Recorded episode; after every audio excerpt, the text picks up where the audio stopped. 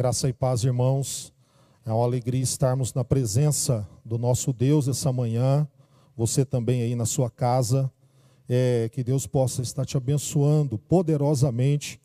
E com certeza o Espírito Santo estará trabalhando nos nossos corações, trazendo-nos a memória e iluminando as nossas mentes para que possamos entender qual seja a boa e agradável vontade do nosso Deus para as nossas vidas, para a sua vida, para a vida da sua família e com certeza ele tem algo maravilhoso para todos nós. Eu queria convidar você a abrir a sua palavra, a, aliás, a palavra de Deus, a sua Bíblia, no, em Mateus capítulo 28, nós vamos ler do versículo 16 até o versículo 20.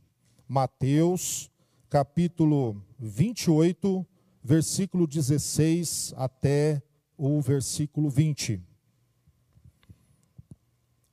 E diz assim ah, no texto, né, nós vamos estar lendo aqui, Mateus 28, 16 a 20. Seguiram os onze discípulos para Galileia, para o monte que Jesus lhes designara. E quando viram, o adoraram, mas alguns duvidaram. Jesus, aproximando-se, falou-lhes, dizendo: Toda autoridade me foi dada no céu e na terra. Ide, portanto, fazei discípulos de todas as nações, batizando-os em nome do Pai, do Filho e do Espírito Santo, ensinando-os a guardar todas as coisas que vos tenho ordenado. E eis que estou convosco todos os dias até a consumação do século. Vamos orar. Pai amado, Deus bendito, Deus eterno, te louvamos, ó Deus, porque o Senhor nos dá esta oportunidade. Nesta manhã, estarmos reunidos aqui para te louvar, para adorar o nome do Senhor, para lermos, ó Deus, a tua palavra, que com certeza ela não volta vazia, mas ela faz morada nos nossos corações, e assim, ó Deus, nós temos a liberdade que vem do Teu Espírito Santo para buscarmos a face do Senhor, adorarmos ao Senhor em espírito e em verdade, e clamamos a Ti, ó Deus, nessa manhã, pela vida dos meus irmãos, aqueles que estão na sua casa nesse momento, assistindo esse vídeo, que possam, ó Deus, receber da bênção do Senhor e que, na realidade, eles possam buscar com fidelidade adorarem o Senhor em espírito e em verdade. Pai amado, em nome de Jesus, se conosco nessa manhã. É o que nós te pedimos, crendo no nome precioso e amorável de Cristo Jesus, o nosso único e suficiente Senhor e Salvador. Amém e amém.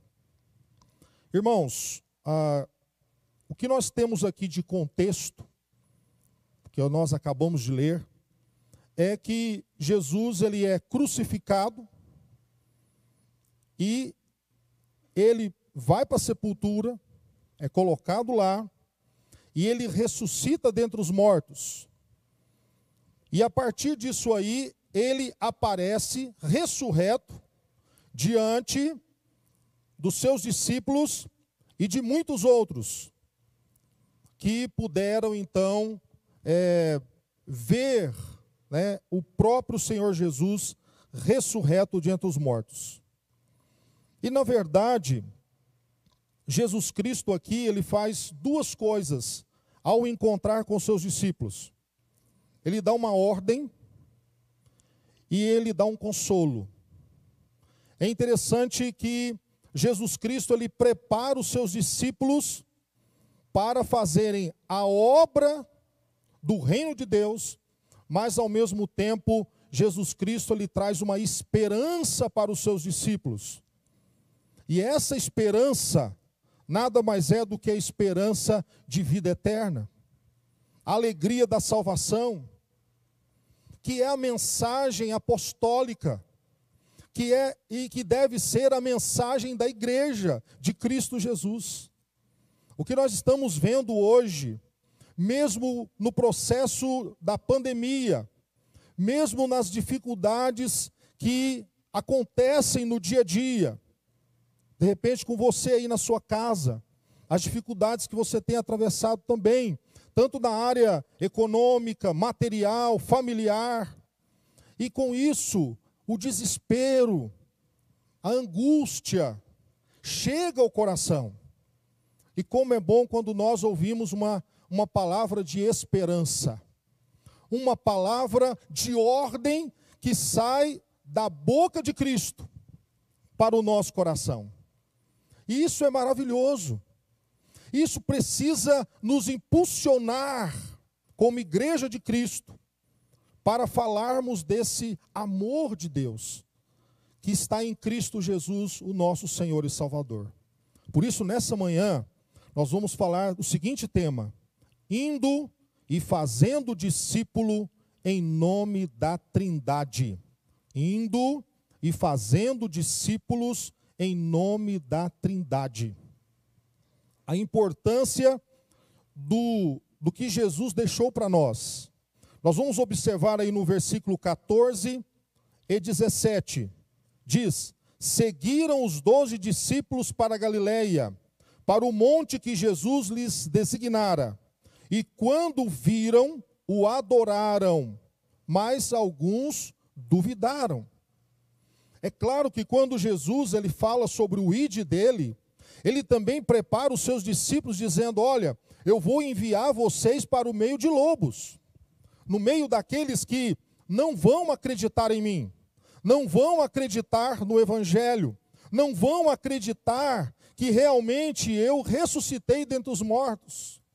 E muitas teorias surgem por aí sobre essa questão da ressurreição de Jesus, que deve ser a nossa mensagem central de evangelização. É o processo que os apóstolos eles pregaram sobre a ressurreição de Jesus. Eles queriam provar isso. Provar para o mundo e mostrar para o mundo a realidade da ressurreição de Cristo. E é interessante, irmãos, que quando esses discípulos vão até Jesus, eles adoram Jesus, eles se curvam na presença dele. É interessante, irmãos, que quando nós pensamos dessa forma, como que os discípulos devem se portar diante do Jesus ressurreto, daquele que está vivo, daquele que veio para nos dar liberdade. Então, quando nós pensamos nisso, nós devemos pensar que o papel da igreja principal é adorar a Deus, é adorar o Jesus ressurreto. A primeira ordem de Jesus foi para que nós pudéssemos levar o evangelho até as pessoas. E é claro que essa realidade se torna algo muitas vezes impossível para alguns.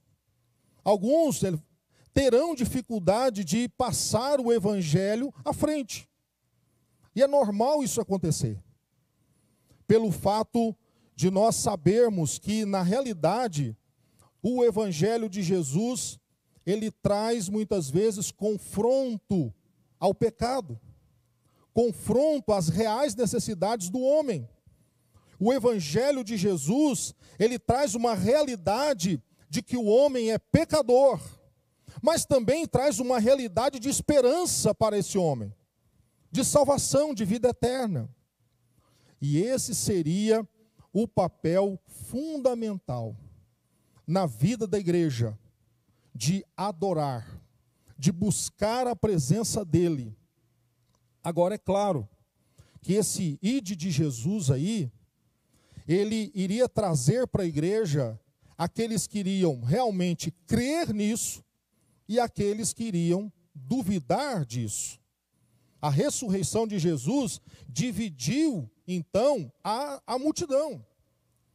Dividiu naqueles que realmente vão crer e naqueles que realmente vão duvidar do Evangelho.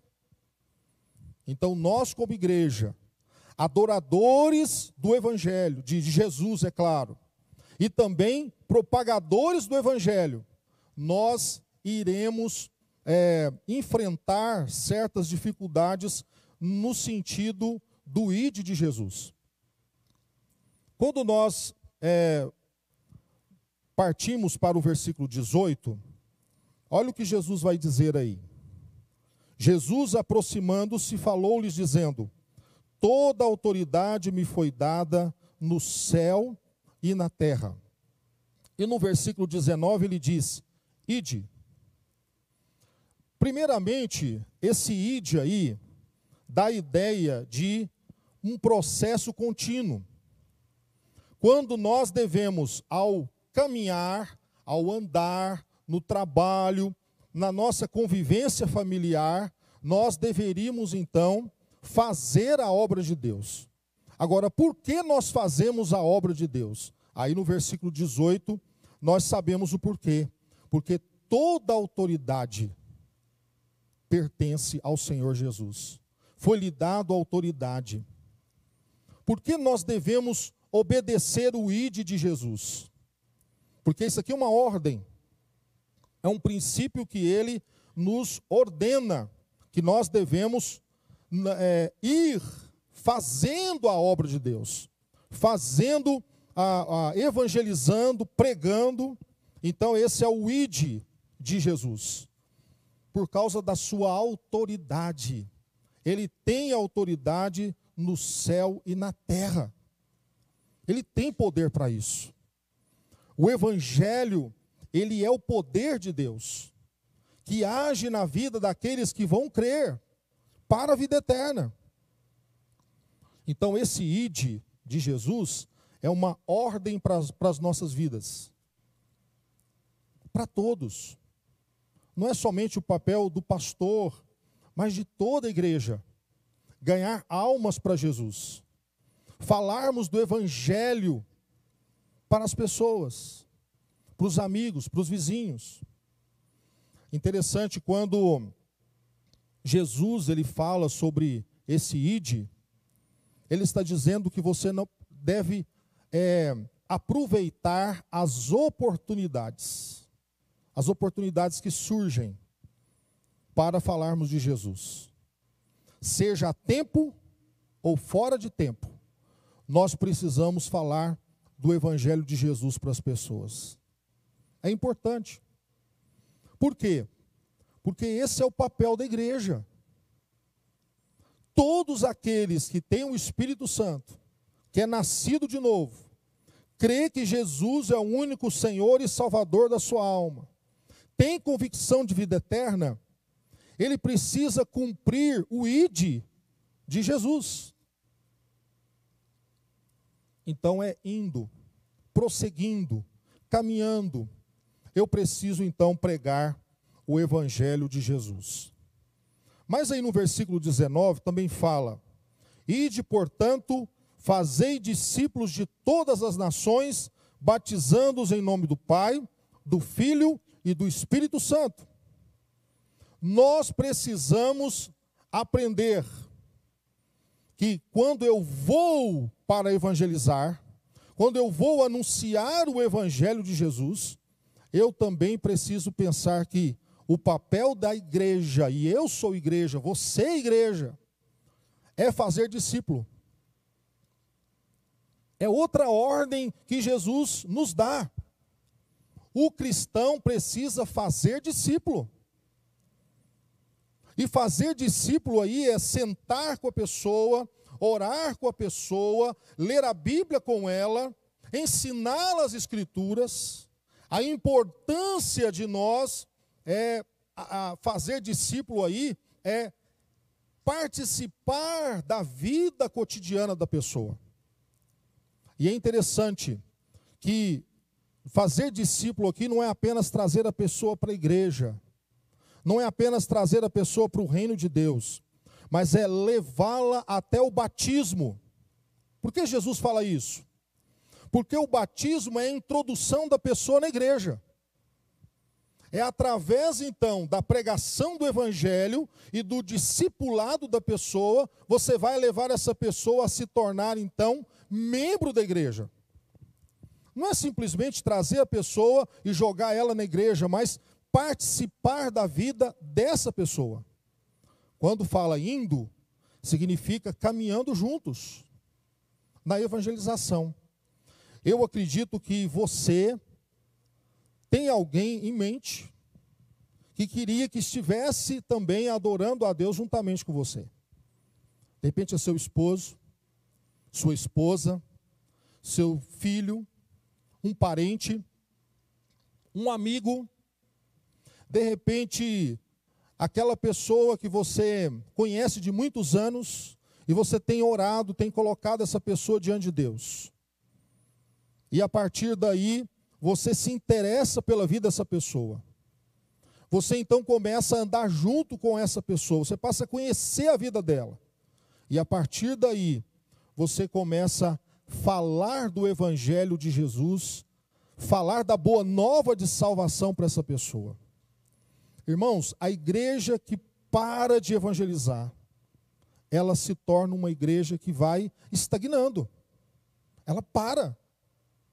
Ela para de desenvolver. Vamos entrar mais para dentro da igreja.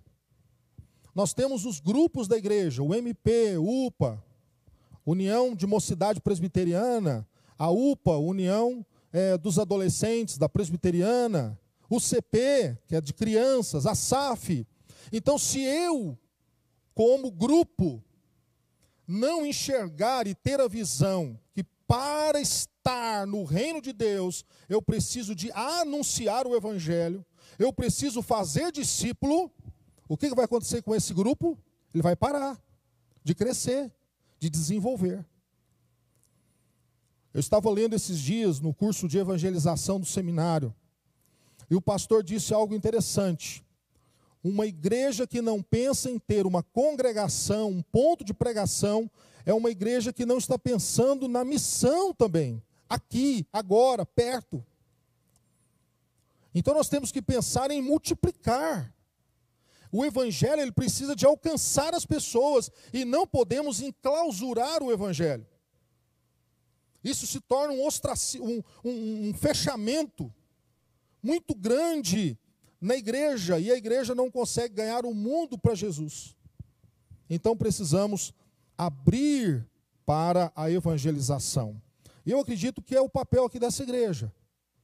A igreja que tem essa visão de evangelização, né?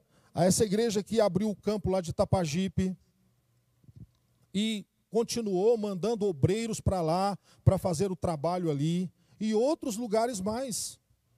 Então, a igreja aqui ela tem uma visão missionária muito grande. O conselho aqui tem essa visão. O pastor também tem essa visão.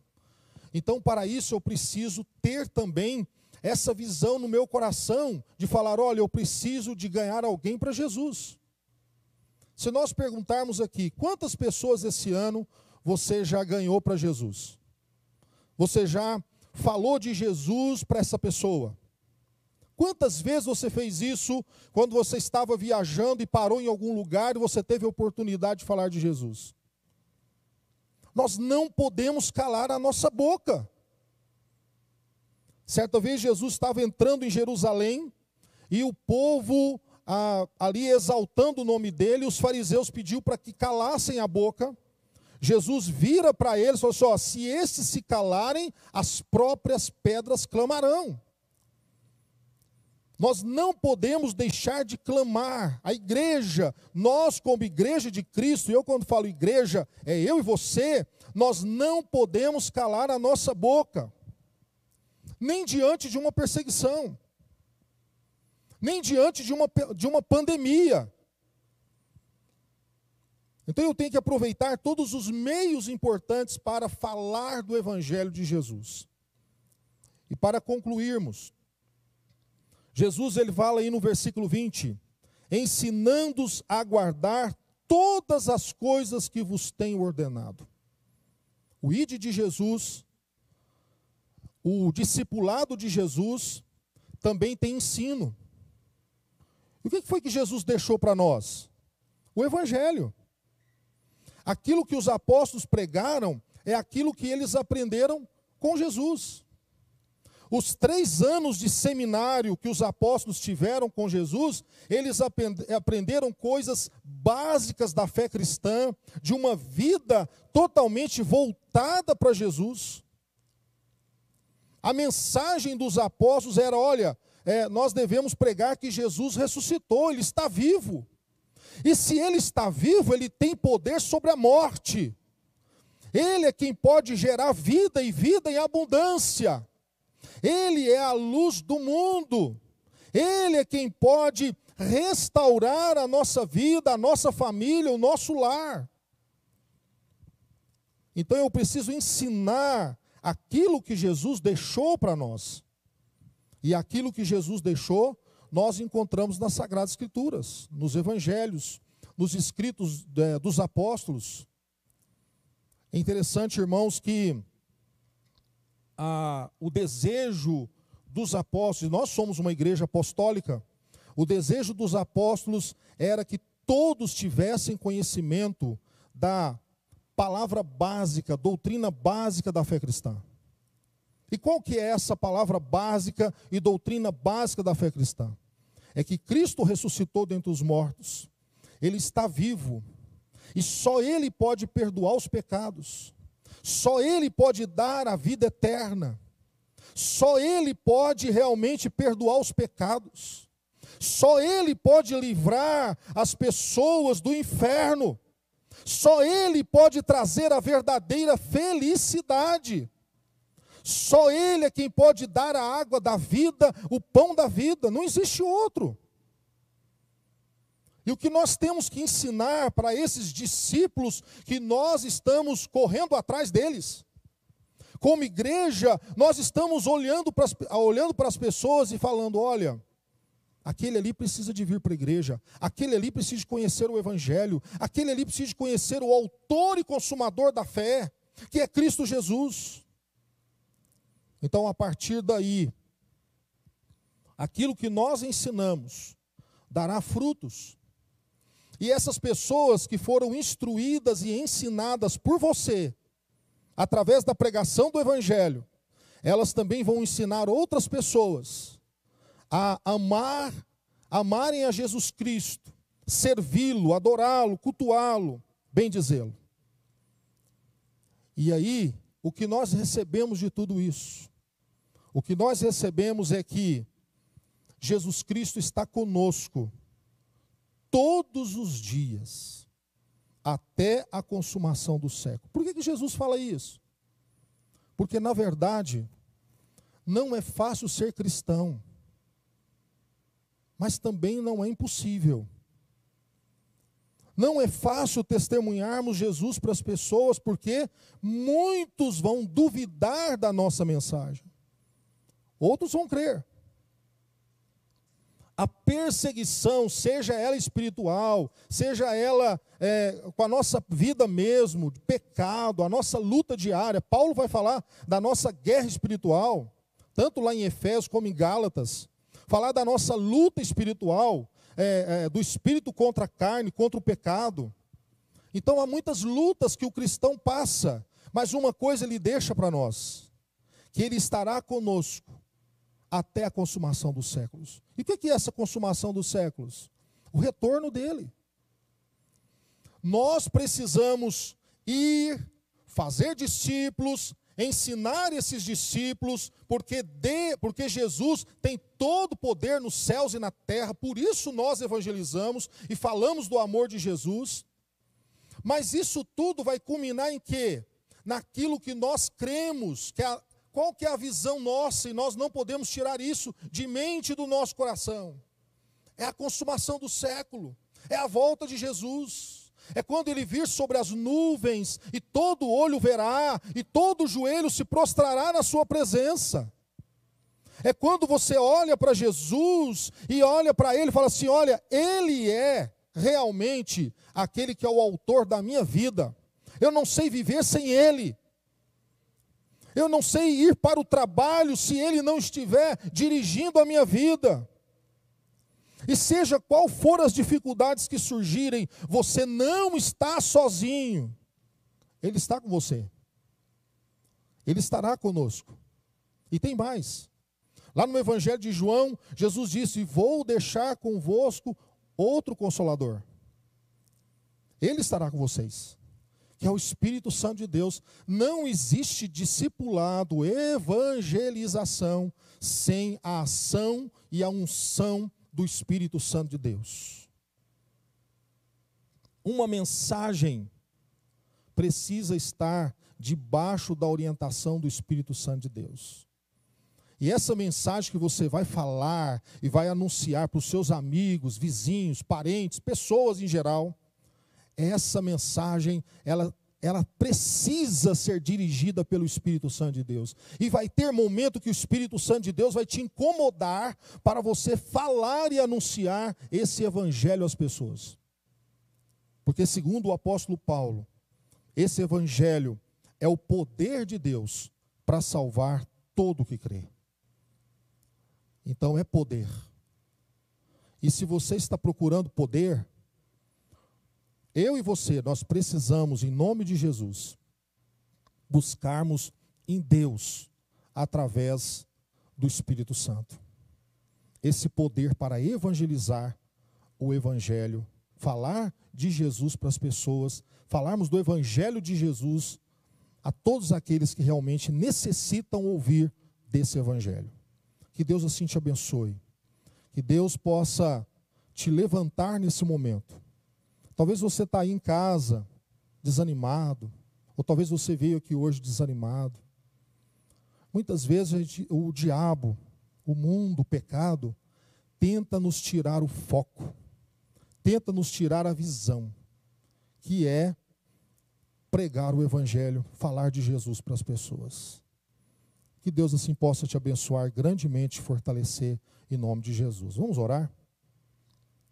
Pai amado, Deus eterno, nós somos gratos a Ti, Senhor, por tudo que o Senhor é, por tudo que o Senhor tem feito em nossas vidas. Abençoa, Deus, os nossos irmãos que estão nas suas casas, estão ouvindo nesse momento a palavra do Senhor. Que, ó Deus, realmente cada um de nós possamos ter um despertamento na nossa vida espiritual e saber que nós temos um chamado, e esse chamado é para anunciarmos o reino do Senhor.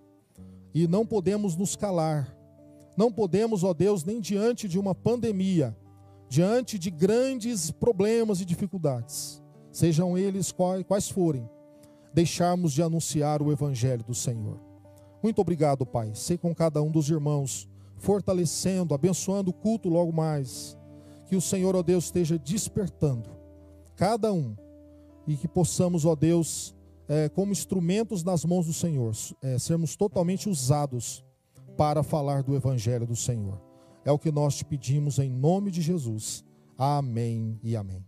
Que Deus assim nos abençoe.